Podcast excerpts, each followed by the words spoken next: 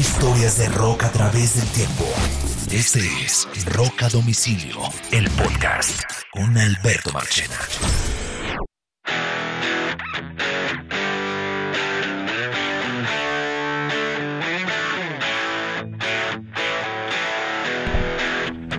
Bienvenidos a un nuevo episodio de Rock a Domicilio, historias de rock a través del tiempo. Los saludo Alberto Marchena, bienvenidos a una nueva edición, la de comienzo de semana, que es uno de mis programas favoritos porque es un resumen de todo lo que pasó en el mundo del rock and roll en los últimos siete días y les permite a todos como conectarse con, con todo, con lo caliente, con lo que pasa, con los lanzamientos, con las noticias, con lo que la gente habla. Es un episodio que siempre me gusta y, es muy, muy, muy divertido lo admito. Hoy eh, mi compañero habitual, que es Carlos Oñoro, está preparando su gira eh, de su banda Warcry.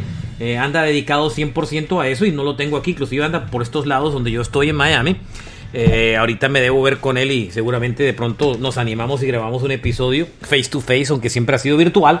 Pero hoy tengo ya otro que se ha vuelto ya también habitual, ya, ya hay que considerarlo uno de los de los, ya no son los tres, sino son los cuatro amigos. desde Cartagena, Colombia, eh, Sergio Arboleda Vidal.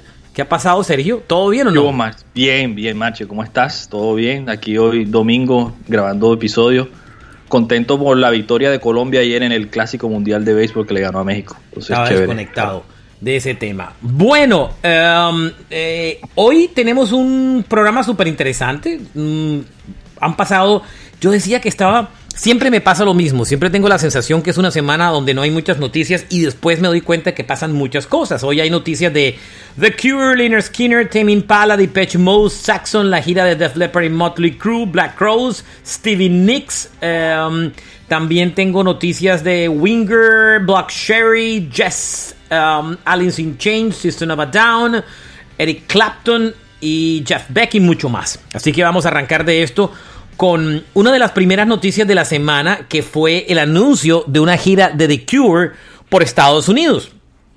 Eh, The Cure el año anterior eh, giró por gran parte de Europa em, sin publicar un nuevo álbum de estudio, eh, cosa que me, pues, en medio de todo me sorprende. Ellos han hablado de que tienen un disco listo hace rato que se llama Sons, uh, Sons of a Love Word canciones de un mundo perdido, Sergio, pero no han publicado ese disco. Ese disco no tiene ni fecha de lanzamiento. Y esta semana, digo que en medio de todo me tomó por sorpresa. Mi hermana fue la que me mandó la publicación, que es bien fanática del grupo. Eh, The Cure anunció gira por Estados Unidos. 30 conciertos, que es una gira eh, bastante larga. Eh, son bastantes conciertos. Y la gira está comenzando en exactamente el a ver, me de mayo. En mayo, 10, en New Orleans, ¿no? Así es. y va por Houston, Dallas, Austin, Phoenix, San Diego, San Francisco, Seattle, Vancouver, Salt Lake City, Denver, Minneapolis, Chicago, Cleveland, Detroit, Toronto, Montreal, Boston, New York, Filadelfia, Columbia, Atlanta, Tampa y aterriza aquí el primero de, termina el primero de mayo aquí en Miami, en el Miami Dade Arena, que es lo que él se conocía antes como el American Airlines Arena, la que está en todo el downtown, en todo el centro de, de, Miami. Ahí termina la gira de The Cure.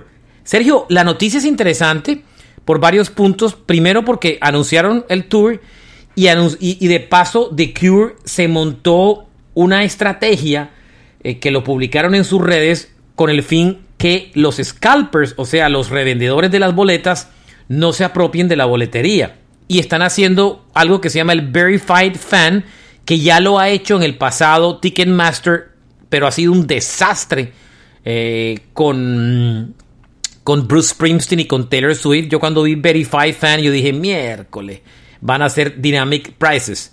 Pero en la publicación de la banda, yo no sé si usted tuvo la oportunidad de leerla, dice, eh, después que anunciaron la gira, dice, queremos hacer este tour eh, affordable, o sea, eh, para todos los fanáticos. Y tenemos eh, un amplio eh, y, tenemos unos precios justos en un rango de precios muy variado para cada show.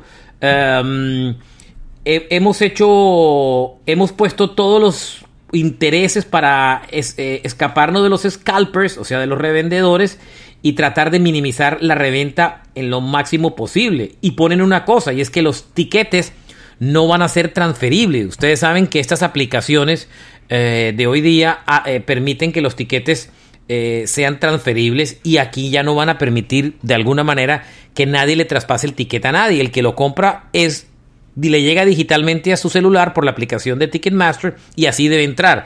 Nadie lo puede traspasar a nadie. Eso lo que obliga es que eh, finalmente muchos de los sitios de reventa se queden con problemas para poder eh, eh, utilizar o revender los tiquetes. Vamos a ver cómo funciona esto. Había que escribirse en una, en una inscripción que le llegaba. A mí me llegó, yo me inscribí eh, y el martes, los tiquetes salen a la venta el martes en el día. Y el martes me debe llegar un correo diciendo que sí, estoy aprobado y puedo comprar boletas. Así que les contaré, número uno, si me aprobaron o no, si soy un Verify fan, porque eh, cuando Springsteen apliqué y no, no, no, me, lo, no me dieron eh, la acción de comprar y cuando ya entré a comprar los tiquetes estaban todos revendidos. Pero además mi curiosidad es, quiero ver lo que, aman, lo que hablan de precios justos de los, de los tiquetes, ¿no? Ellos, es, la primera gira de, de The Cure en siete años en, Estados Unidos, son 30 shows como lo comentaste. También fueron muy claros en decir, Marche, que no van a implementar por ningún motivo la estrategia de precios dinámicos. Ah, eso no lo había leído yo, pero qué bueno. Sí, dice, ah, having no platinum or no dynamically priced tickets. Eso es muy bien. Platino es una boleta que saca Ticketmaster antes de las preventas y que los tiquetes son costosísimos. Y usualmente los, los que compran esos tiquetes son em, los que compran esos tiquetes suelen ser em, o revendedores o gente con mucho dinero que le importa comprar lo que valga el tiquete. Entonces, por lo menos en esta ocasión no va a haber ni una de esas dos opciones. Eh, estaré muy a la expectativa a ver cómo te va en esta semana con esa, con esa compra.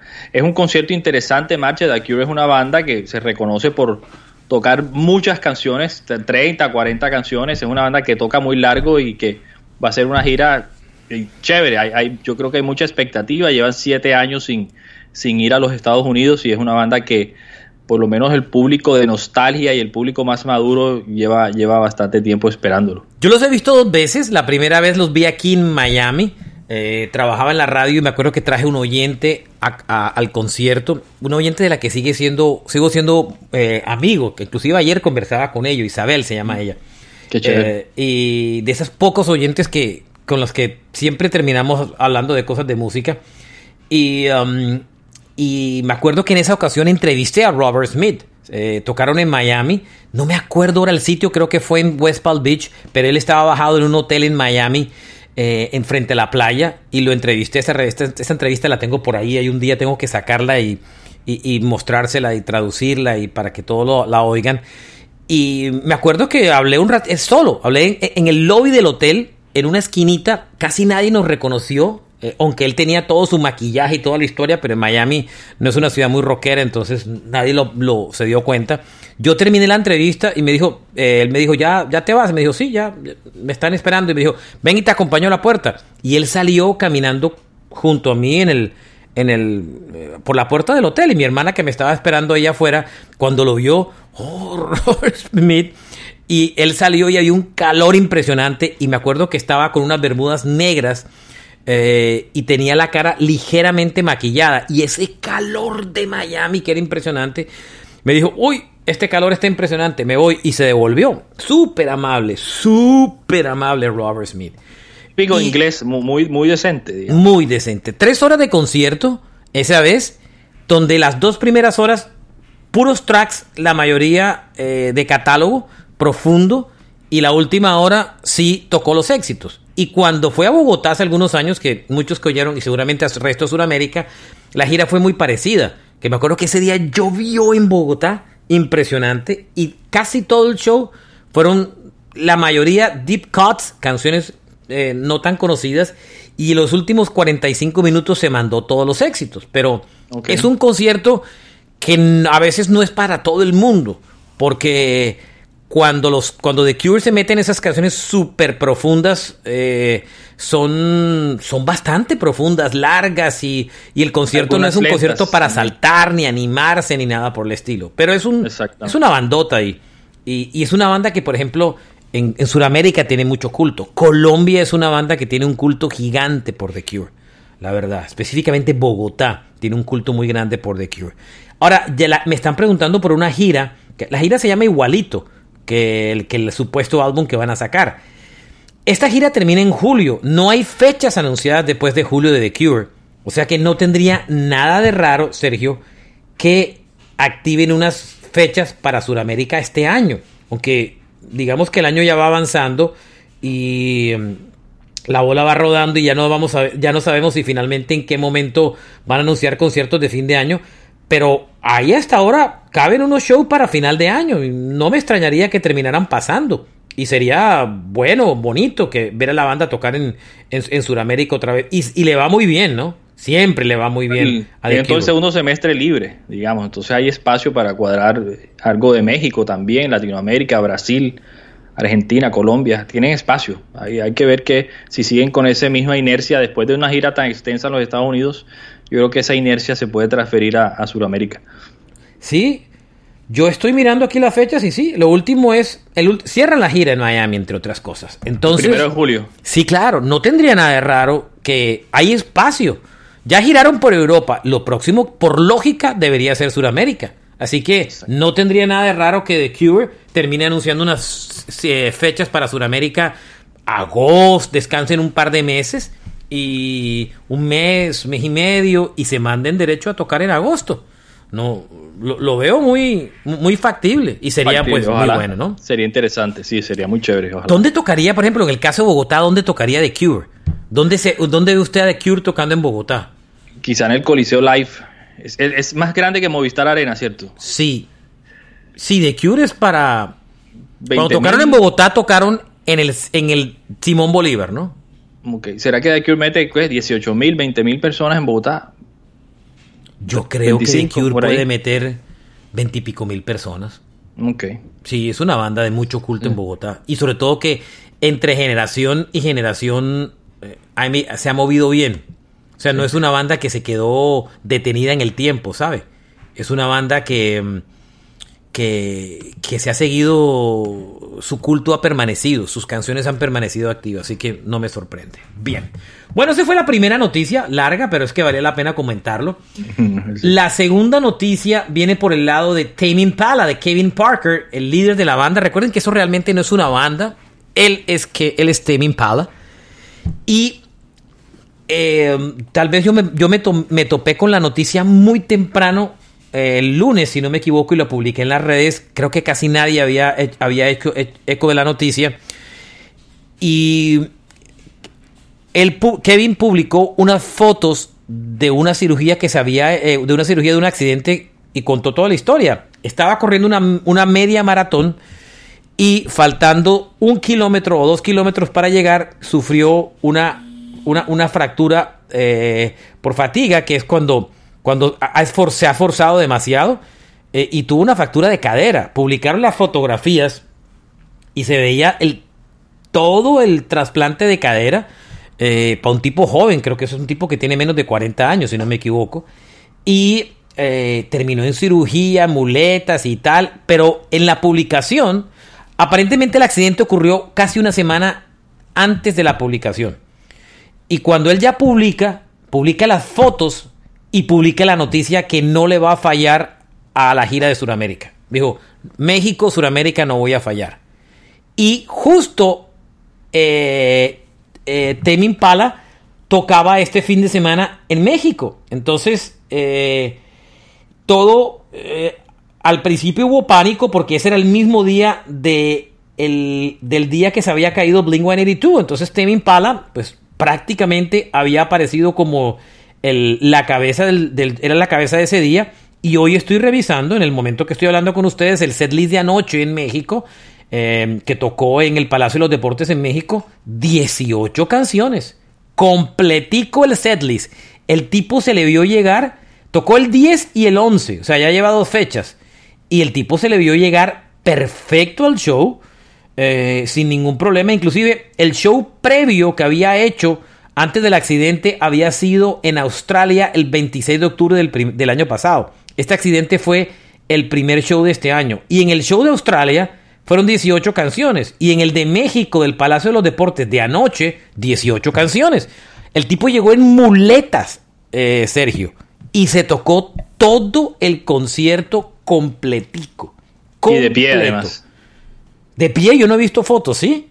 Sí, me pareció ver una foto. Alguien le vi en Twitter una foto. Salía él de pie en el escenario con una muleta, digamos, pero como, como soporte, como eventual soporte, pero lo vi de pie por lo menos en esa foto, no sé si algunas canciones se habrá sentado, creo que no, pero sí lo vi de pie cantando en muletas y bueno, eso es un logro formidable después de que lleva que 15 días que lo operaron de, de, cadera, eso es bastante. Aparentemente son menos de tres semanas. Ahora, esto es una cirugía que cuando usted lo opera lo levantan enseguida, lo ponen a caminar enseguida. O sea, de una, de una lo paran, lo operan y de o sea, del hospital sale caminando.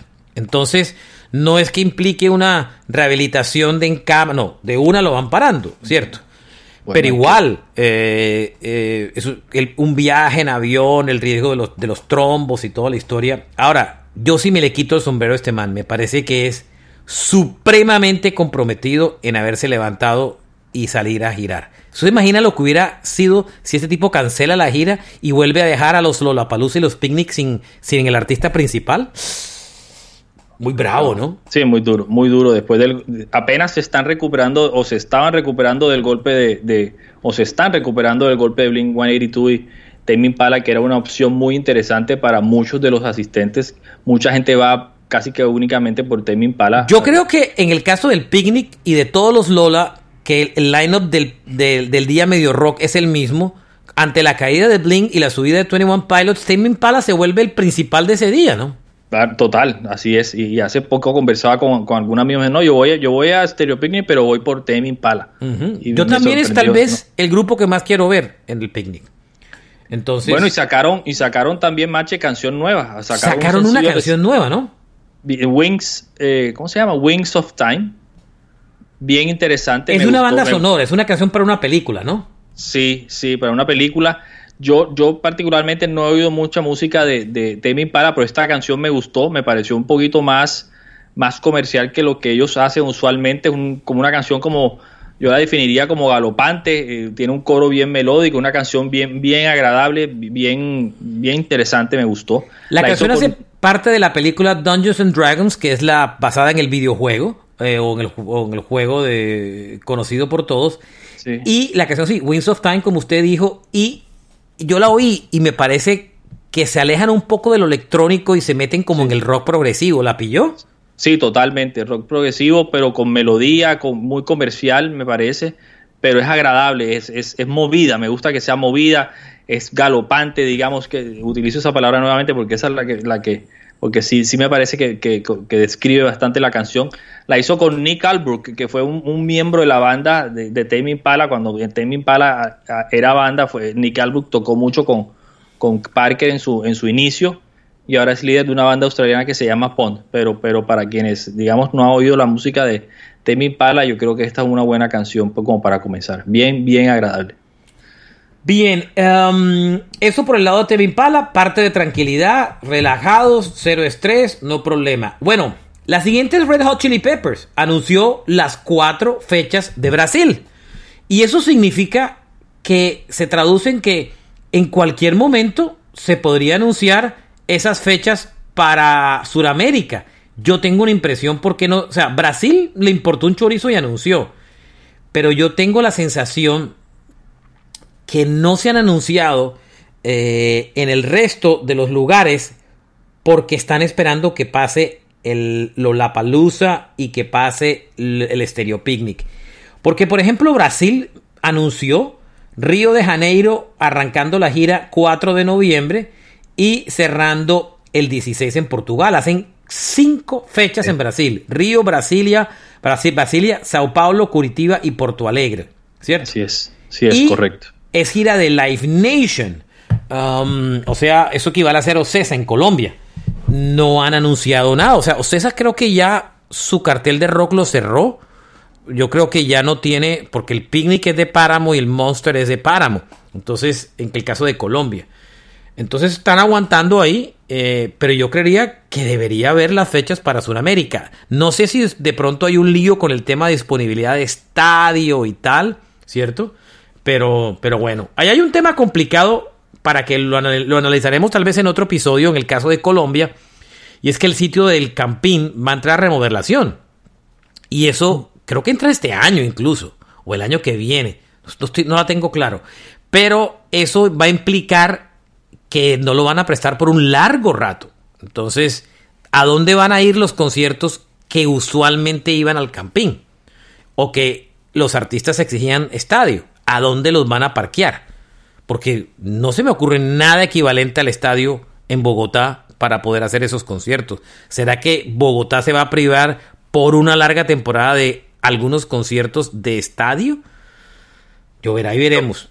Yo, creo que algunos, los que no es el lugar ideal, algunos los meterán en el Simón Bolívar y, el, y la banda que exija estadio, pues sí le queda complicado. O, se o terminan en Medellín. Exactamente, así es. O terminan en Medellín. Esa es la otra posibilidad. Ok, porque en Bogotá no hay más. El estadio de techo yo creo que nunca lo, he visto que lo han utilizado para... No, para, cae. para entonces. No, así es.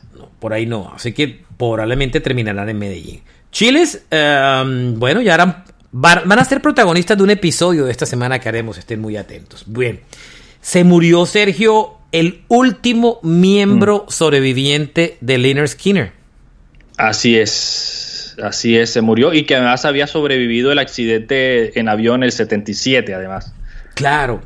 Eh, ahora, ya tenía em, dos ataques, eh, ya tenía dos problemas, dos ataques cardíacos en el pasado, o sea, ya estaba tocado, era el guitarrista de la banda, no estaba tocando en vivo. Liner Skinner está activo, inclusive eh, yo tengo tiquetes para un concierto este año con ellos donde tocan con CC Top. Ellos abren, CC Top cierra.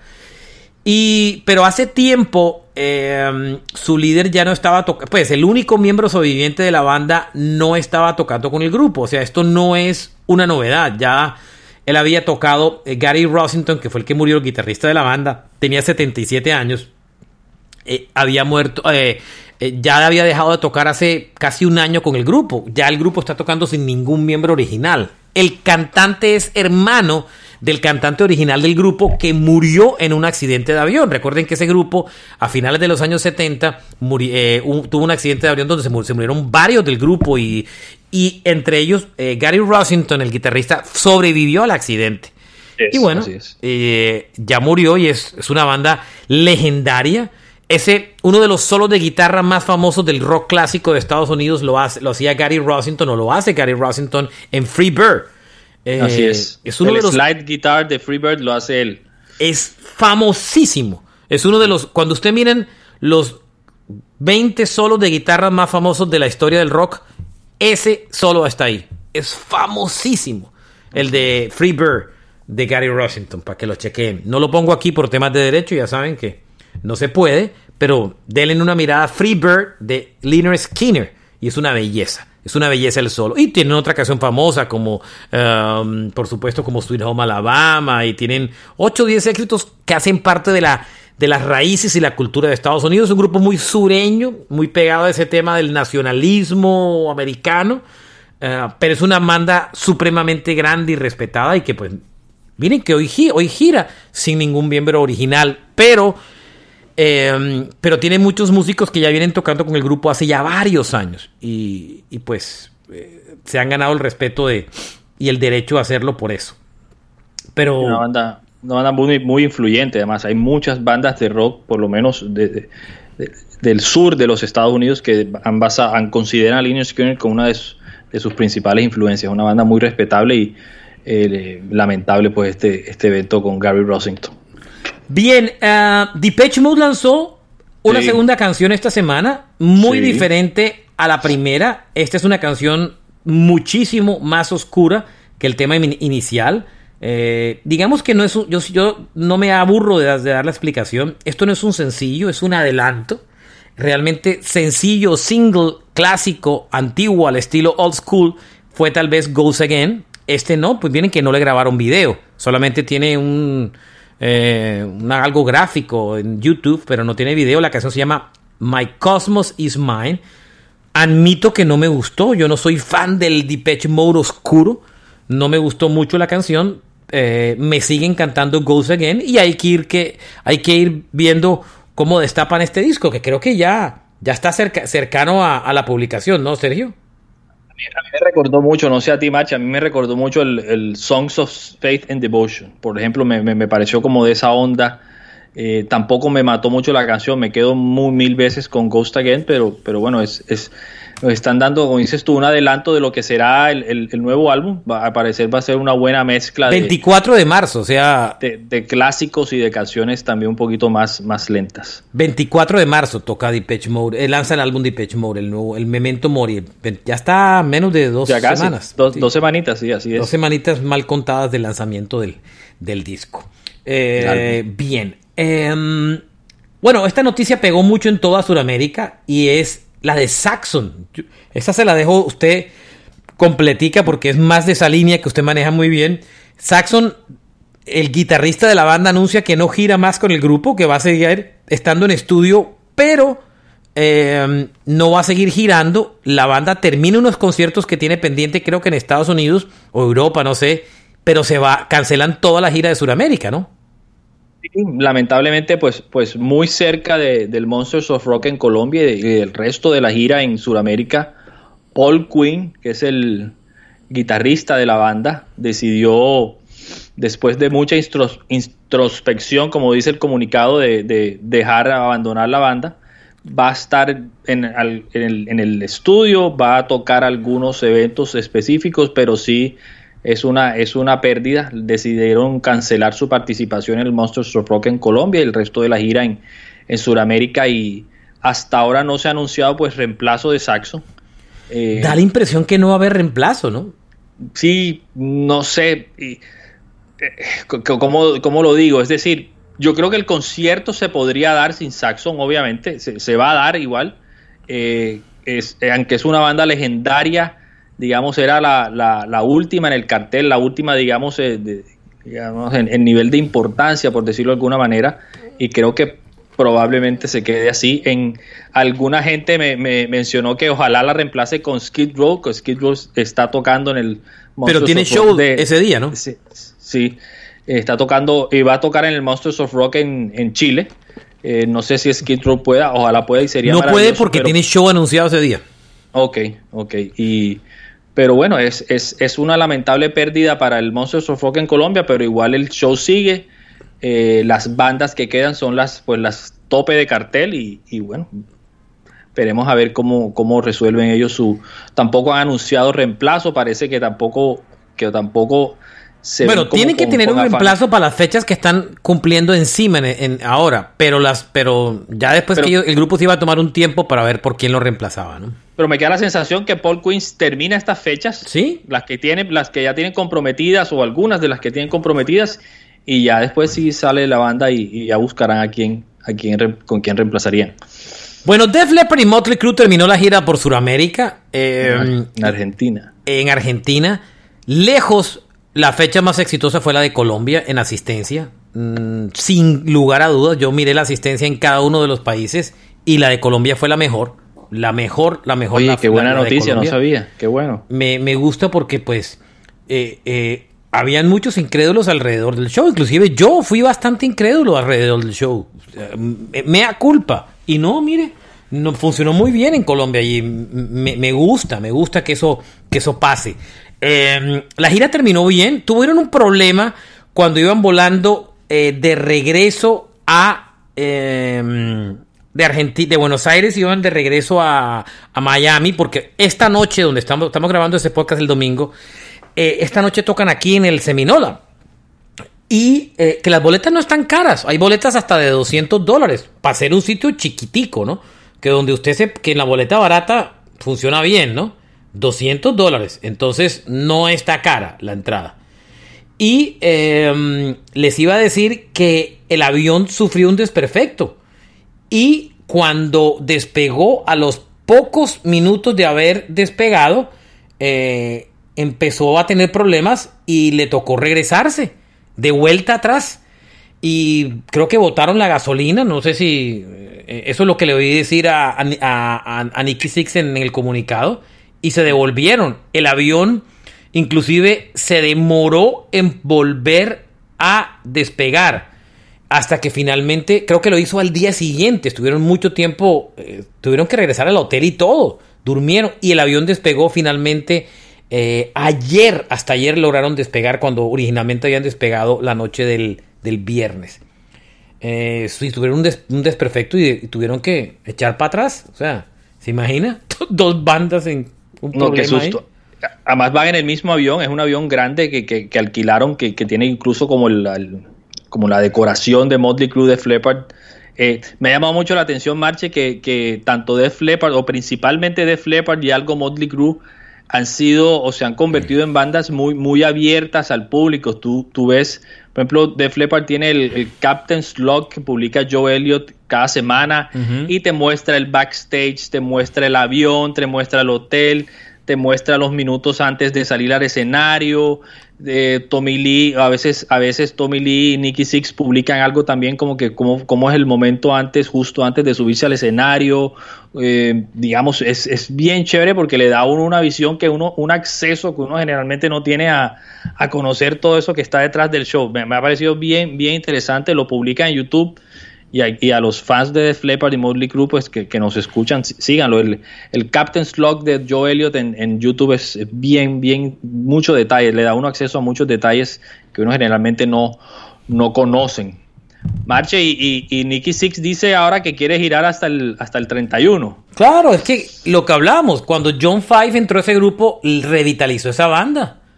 Eh, revitalizó la banda, no hay duda apenas él entra a ese grupo, todos sabíamos que le iba a dar una energía muy poderosa al grupo. Y, se la ha dado, lo ha demostrado, lo demostró en Bogotá y lo ha demostrado en, toda, la, en toda la gira. Em, eh, eh, buenísimo, buenísimo me parece. Y, la banda está sonando muy bien. Tengo amigos que, lo vieron en Sudamérica, pues todo, y, en Chile y en Argentina, y todos los reviews del concierto ha sido bueno le cayó la boca finalmente eh, Vince Neil a muchos, que hombre, no es un superdotado a nivel vocal, pero hace su trabajo y lo hace bien. Eso me parece, eso me gusta bien. Ese comentario lo hago porque, digamos, Nicky Six anunció o, dijo que había tenido una conversación con el resto de la banda y por lo menos quieren mantenerse activos hasta el 31, que coincide con el, con el 50 aniversario de la banda.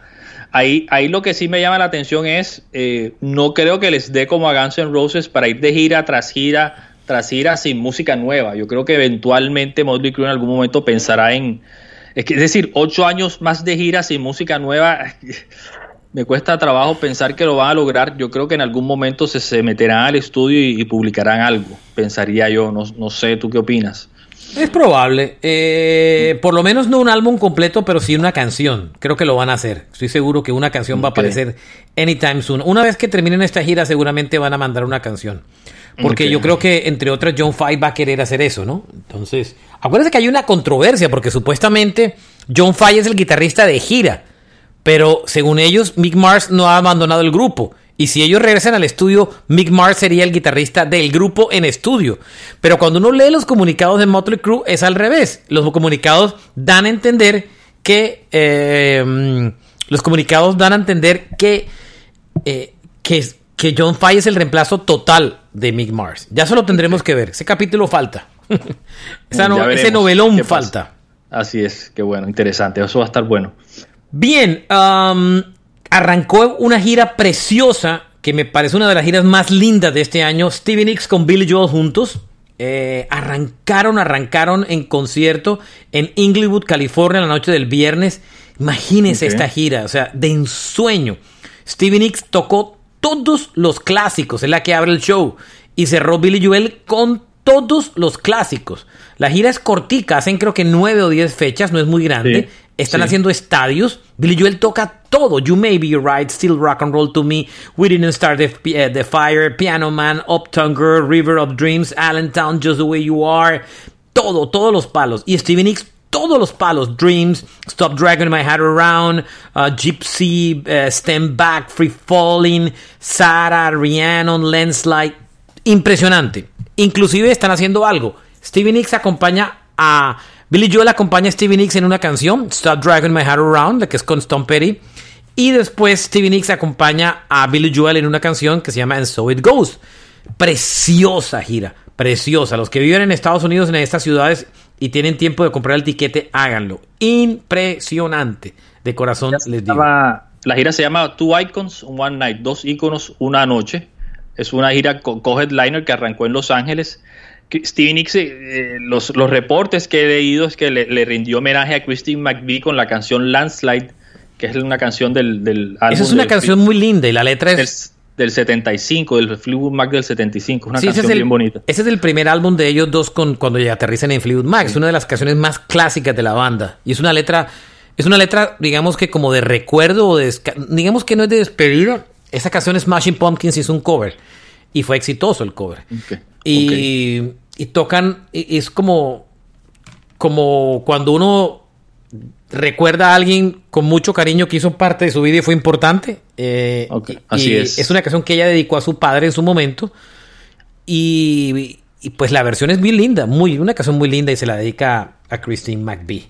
El, el setlist de Billy Joel fue el, digamos, como el típico que viene manejando ya hace un tiempo con, todo. El que yo vi aquí hace como un, un mesecito atrás. Tres semanas por ahí, exactamente. Y el, el de Stevie Nicks fueron seis canciones de Fleetwood Mac metió dos, digamos, las de Fleetwood Mac son covers, pero llamemos covers a otras dos canciones, una de Buffalo Springfield y una, y tocó Free Falling de Tom Petty. La ha tocado toda la gira, cuando yo lo vi el año pasado aquí también la tocó. También la tocó, esa canción es bellísima. Tocó cuatro del Veladona del 81, que es su primer álbum en solitario.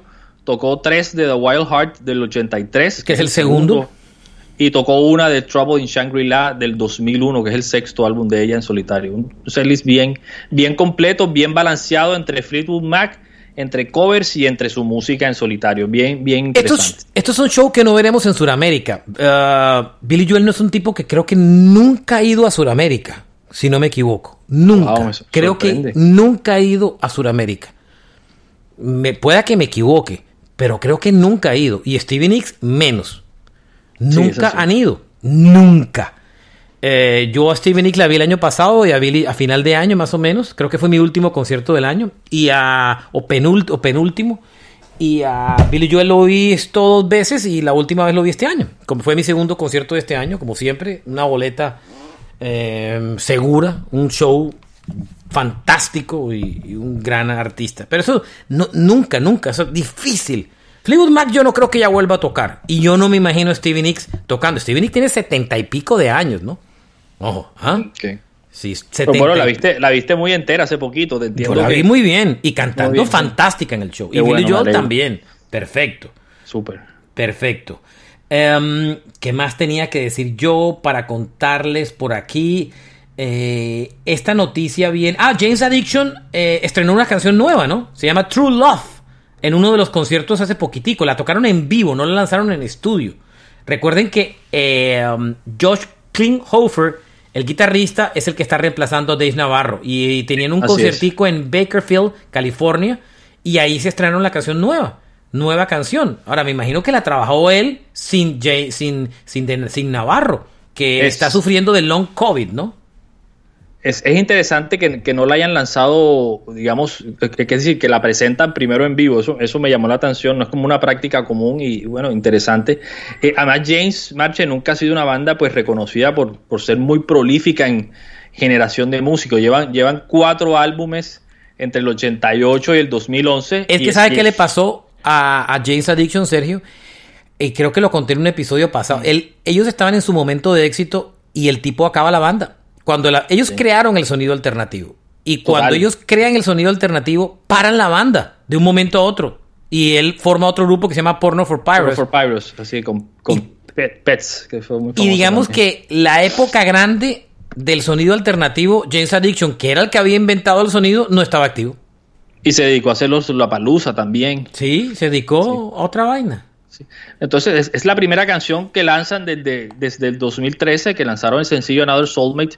Yo la oí, Marche, yo la oí, es una canción, llamémosla diferente, es lenta, es predominantemente liderada por una melodía de, de, bajo de Eric Avery. La, batería se limita como a adornar un poco con, con los tones y hacia, y hacia la segunda la mitad de la canción entra un poquito la guitarra con ciertos adornos. Es, una canción, no es, no es como tan tradicional en, el esquema tradicional de una canción, pero, pero es, es, es interesante, es melódica, es, es, tranquila, llamémoslo así, es, es chévere, vale la pena oírla.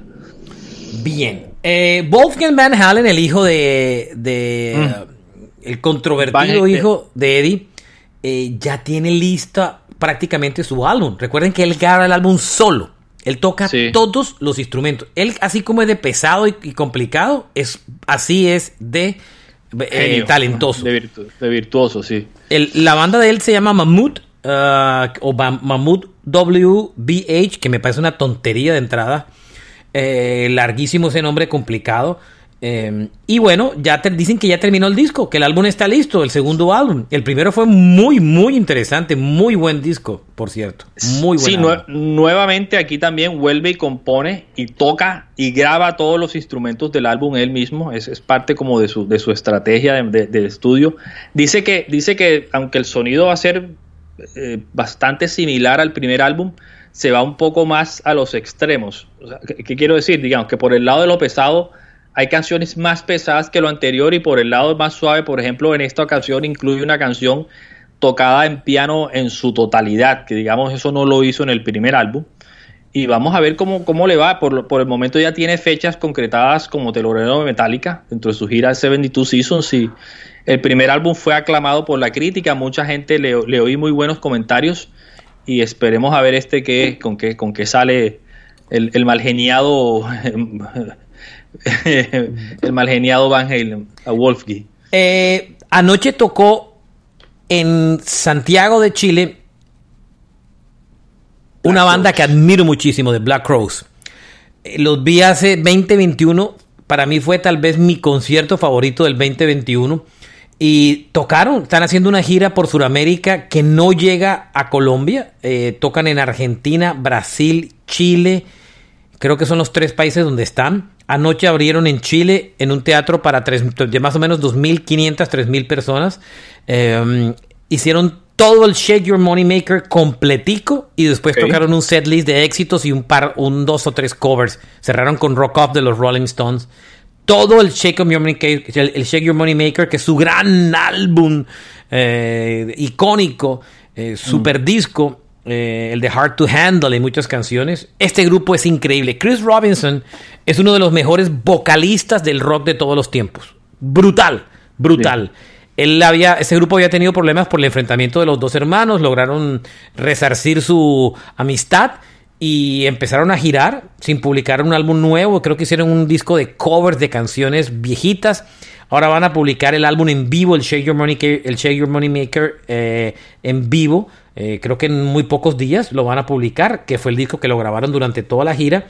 Y anoche tocaron, tocaron todas las canciones y todos los comentarios que he visto, incluyendo un amigo, eh, Oscar, que estaba por ahí, y también los comentarios de Alfredo Levin, que también los leí en Twitter, y la gente. Eh, ah. Es que sí lo vi, sí vi el comentario de Alfredo Levin. La gente atontada. Es que eh, con los que hablé y que iban para el show, eh, les dije: van a ver un concierto increíble. Esto es una banda absurda en vivo de Black Rose. Y fue así. Todo el mundo que va a quedar atontado. Tremenda banda, tremenda, tremenda, tremenda banda. Yo soy fan, yo soy súper fan de Black Rose, a mí me encanta la banda, además la, respeto mucho por, algo, Marche. Recordemos que el, Shake Your Money Maker sale en febrero del 90. Claro. Eh, en una época y, más adelante, o sea, ese álbum logró sobrevivir y, y Black Rose logró consolidarse en un momento cuando solo había espacio para grunge y estaban los dos Illusions sonando más adelante en el 91 y estaba Metallica con el Black Album sonando y estaba Red Hot Chili Peppers con el Blood Sugar Sex Magic. Y ellos con su rock sureño, su rock clásico lograron abrirse espacio y se mantuvieron fieles a su estilo incluso el álbum posterior el Southern Harmony Musical Companion que salió en el 92 también fue un exitazo y es, es una gran banda que además toca en vivo 100%, no andan con... con nada, ni secuencias ni nada. Miren. Nada de eso. Y esa banda depende mucho de la armonía, tú lo mencionaste brevemente, de la armonía que exista entre los dos hermanos y en este momento está fuerte y ojalá sí se mantenga, porque es una banda que, que celebro mucho que esté nuevamente tocando y haciendo música. Miren, si tienen tiempo para oír un grupo, para descubrir una banda clásica buena, chequense Black Rose.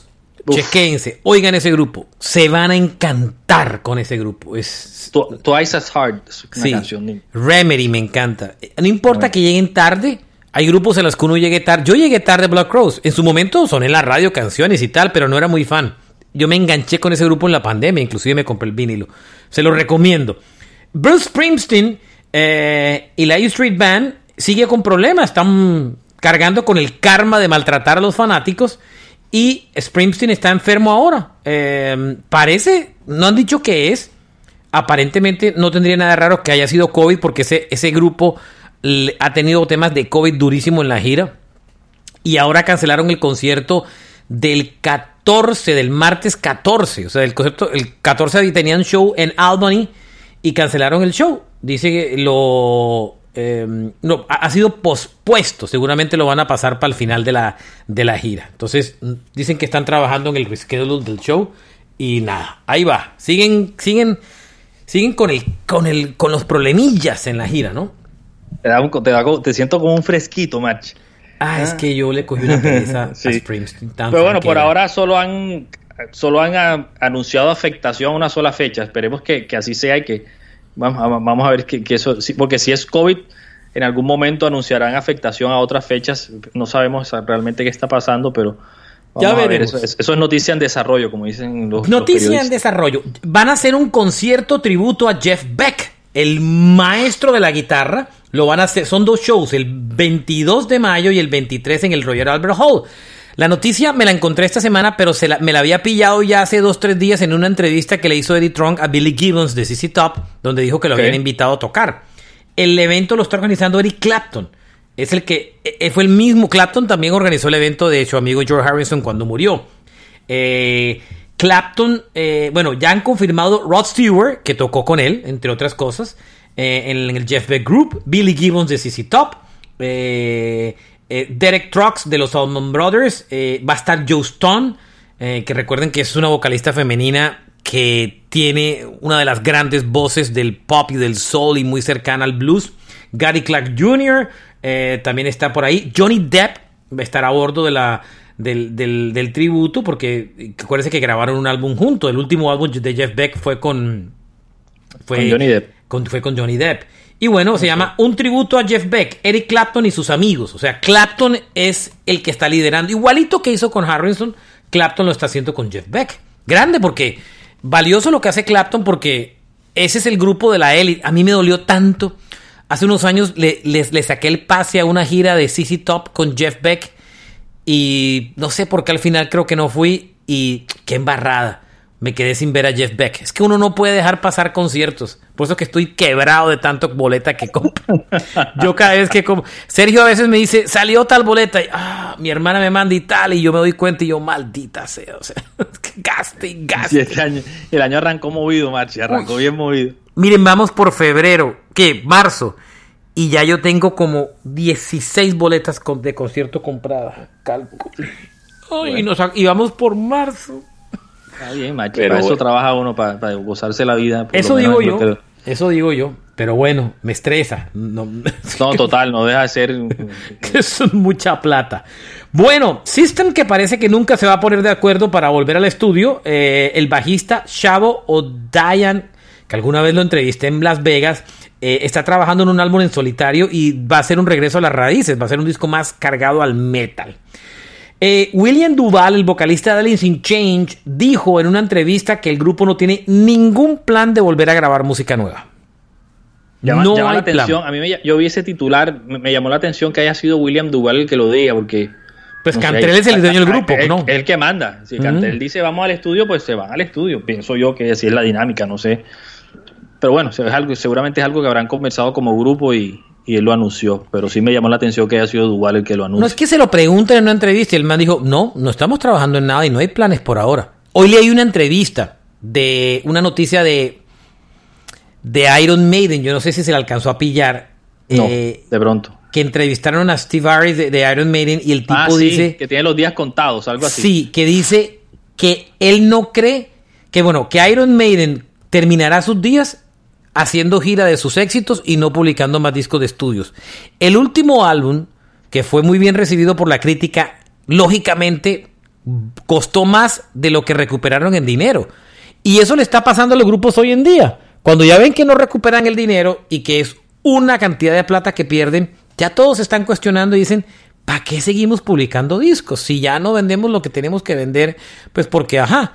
Eh, y eso eh, creo que iba un poco a la entrevista. Dijo, vamos, no vamos a parar de girar, pero nos vamos a dedicar a tocar los éxitos y a tocar lo que hemos publicado, pero difícilmente creo que publiquemos un disco nuevo. Quiere decir que el Senjetsu, en teoría, en este momento sería el último álbum de estudio de, de Maiden. Eso da a entender la entrevista, ¿no? Ok. Bueno, Eso da a entender la entrevista. Jess, que miren, pero los grupos siguen enganchados. Jess, imagínense, ¿cuánto venderá un álbum nuevo de Jess? Imagínense, ¿cuánto? Eh, un nuevo álbum se llama Mirror in the Sky y han publicado un nuevo sencillo que se llama Cut from the Star. Ahora, y ahí está Steve Howe, Geoff Down, John Davidson y, bueno, varios duros originales de la banda. Mi pregunta es, ¿cuánta gente comprará un disco de Jess nuevo hoy en día? De Jess hoy en día. Los fanáticos furibundos. Yo no creo que haya 10. Yo no creo que haya 10 mil personas. Okay. Usted póngase a pensar. ¿Cuánto vale hacer un disco de esos. Las horas de estudio, eh, prensaje, masterización, remasterización, video promocional, diseño de carátula, marketing, para vender 10 mil. Aquí estoy viendo, Marche, que tienen, tienen como, lo van a sacar en LP, en CD, en Blu-ray, en, con Artbook, Digipack. Tiene como siete formatos, ¿cierto? Sí, sí, y con libro y con no sé qué. Ahí se van a gastar una plata en, merchandising, pues. Pues en, en, en, en, producción. El disco tiene ocho, nueve canciones, ¿no? Porque hay canciones de ocho minutos y hay una de trece. Bueno, la que lanzaron, Mirror in the Sky, la que le da título al álbum, tiene, dura 13 minutos. 13 minutos 53, así es. ¿Cuánta gente habrá comprando el nuevo álbum de Jess? Una bandota impresionante, pero bueno. Box Sherry, dos bandas clásicas anuncian nueva canción. Box Sherry, nuevo álbum. Y ya compartieron el primer single, se llama Good Time. ¿Usted no siente que Box Sherry fue una banda que nunca terminó de estallar? Que le, faltó el centavo para el peso.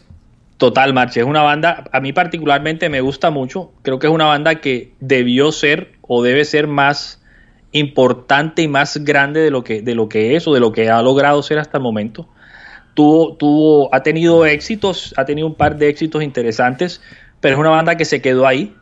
Es una banda que es muy fiel a su estilo, digamos, todas sus canciones suenan muy parecido, son como muy eh, straight ahead rock and roll, sin complicaciones, un buen riff, una base rítmica sólida, verso, coro, solo, y dele. Es, es, una banda interesante, también no ha estado exenta de, de problemas eh, internos, digamos, de discusiones internas, que ha cambiado mucho de miembros. Pero esta canción, por ejemplo, el, el, Good Time, eh, es, es, parte de su décimo álbum, es, es, el primero que sacan desde Hellbound, eh, del, el 21, creo que fue su último álbum, grabado en Nashville. El productor es, ellos han trabajado con este productor, con Marty Frederiksen, que ya ha trabajado antes con Aerosmith, con Ozzy, creo que produjo el Saints of Los Angeles de Motley Crue. No me gusta este productor. Y, a mí, a mí particularmente me, gusta la banda. La canción, como dije, es muy, muy fiel a su estilo. No, no se desligan de, de lo que es ello. Y bueno, esperemos que, les vaya muy bien. Yo comparto eso contigo. Vi a Juan Kiss en las redes celebrando el lanzamiento del nuevo álbum de Winger, de la nueva canción de Winger. Sí, la oí también. Seven. Seven es el álbum. La canción se llama Proud Desperado. ¿Qué tal? Sí, a mí, es decir, a mí me gustó. Para, para quienes no la han oído, eh, prepárense a oír un Winger un poco más agresivo, más pesado. Me pareció más pesado, más agresivo de lo que suele ser Winger. Eh, pero, es, pero creo que cumple su objetivo y, genera mucha expectativa para oír su, su álbum completo. ese sería su álbum número 7. Sería el primer álbum desde Better Days Coming desde 2014, grabado en, en Nashville. Y, también es una banda, Marche, que me parece que ha sido subvalorada, digamos, eh, la gente la asocia mucho con el con el Miles Away o Seventino con el glam rock. con el glam, pero con un glam un glam como medio medio pop, medio Entonces Metallica, creo que en el video de Nothing Else Matters sale como tirándole unos dardos a Keith Winger porque el tipo era pinta. Y me parece que eso no refleja realmente la calidad. O sea, Rod Morgenstein en batería es un virtuoso, Keith Winger es un músico, compositor clásico, Red Beach en guitarra es, es un tipo muy virtuoso la guitarra y, y como mencioné, es una canción interesante, más pesada de lo que uno suele conocer de Winger y creo que creo que el álbum va a estar bien, bien interesante. Déjeme cerrar con la última noticia, Sergio, y es con Eric, con el regreso de y despedida de Mr. Big.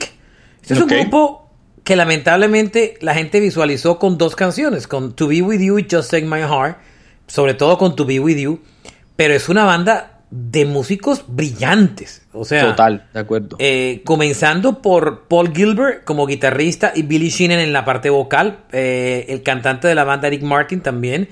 Eh, el baterista del grupo, Pat Turpy, murió de Parkinson hace algunos años y los tres integrantes habían parado el grupo de hace dos años y anunciaron este, este año una una gira de, reunión y despedida. Trajeron un baterista nuevo, eh, Nick Dirvilo, no es muy conocido, la verdad, de un par de bandas ahí que no tengo ni idea. Y van a anunciar una gira por Japón y dicen que van a rematar en Sudamérica. Um, la vez pasada, Mr. Big, ¿sabe quién trajo a Mr. Big a Colombia? Oñoro. Ah, sí. Sí, claro. Oñoro trajo a Mr. Big a Colombia y la, la vez que estuvo Mr. Big en Bogotá, eh, Oñoro fue el encargado de traer a, la banda en, ese momento. Esa es otra de las bandas que, lamentablemente se conocen por, por la balada, por el, To Be With You, y, que es una canción, aunque es muy bonita. Es que es pues un palazo, no, Sí, pero no refleja realmente lo que es la calidad, eh, la calidad rockera que tiene la banda. A mí, a mí Mr. Big son unos músicos impresionantes, Billy Sheehan y Paul Gilbert. Y, ellos tuvieron un reto interesante con, el reemplazo de Pat Torpy Marche porque Torpy tenía una, una voz, con una gran voz y tenía un gran rango vocal y él participaba y aportaba mucho a los coros de la banda. Entonces, para conseguir un nuevo baterista, por eso fue que quizás consiguieron a alguien que de pronto no es tan conocido porque tuvieron que encontrar a alguien que tuviera la calidad de, como baterista de Torpy, pero que también tuviera ese mismo rango vocal eh, y para que pudiera cumplir las mismas funciones que hacía Torpi antes y, no, no es fácil, digamos. Y, han, anunciado 11 fechas en Asia, Japón, Singapur, Indonesia, entre julio y agosto del 23 y pareciera que en el 24 es cuando se, animarían a, venir a, a Sudamérica. Bien, ahí acabamos. Ahí está todo el resumen de noticias de esta semana que parecía que iba a ser corto y resultó ser grandecito, ¿no? Entonces. Nunca, nunca es corto. Nunca. Este episodio siempre decimos. Hay pocas noticias. Y al final. No, siempre aparece. Pero es rico. Porque uno oye este episodio y queda al día de todo. A mí me gusta prepararlo, por ejemplo. Yo toda la semana voy coleccionando las noticias en mi celular y las voy pasando ahí a las notes. Y al final de la semana eh, eh, las recopilo todas. Entonces me gusta porque está uno al día de todo, de lo nuevo, de lo viejo y de rock de todas las épocas y de todos los tiempos. Y me gusta, me gusta hacer mucho este episodio, la verdad. Bien, ah, gracias a todos por oírnos. Eh, Sergio Arboleda Vidal y quien les habla Alberto Marchena. Eh, nos pueden seguir en las redes eh, Marchena JR para el caso mío y en Twitter y Sergio Arboleda Vidal en Twitter creo que está pegado también Síganos en como Roca Domicilio Podcast en todas las eh, plataformas como eh, estamos en ¿dónde? en YouTube, uh, Facebook y en Instagram. Y gracias, gracias por oírnos. Si les gusta este podcast, pues cuéntenlo a los amigos. Eh, siempre lo digo, es un par de amigos hablando de rock y de lo que nos gusta. Lo hacemos con mucho cariño. Gracias y feliz semana. Chao, Sergio. Cuídense, chao, hasta luego.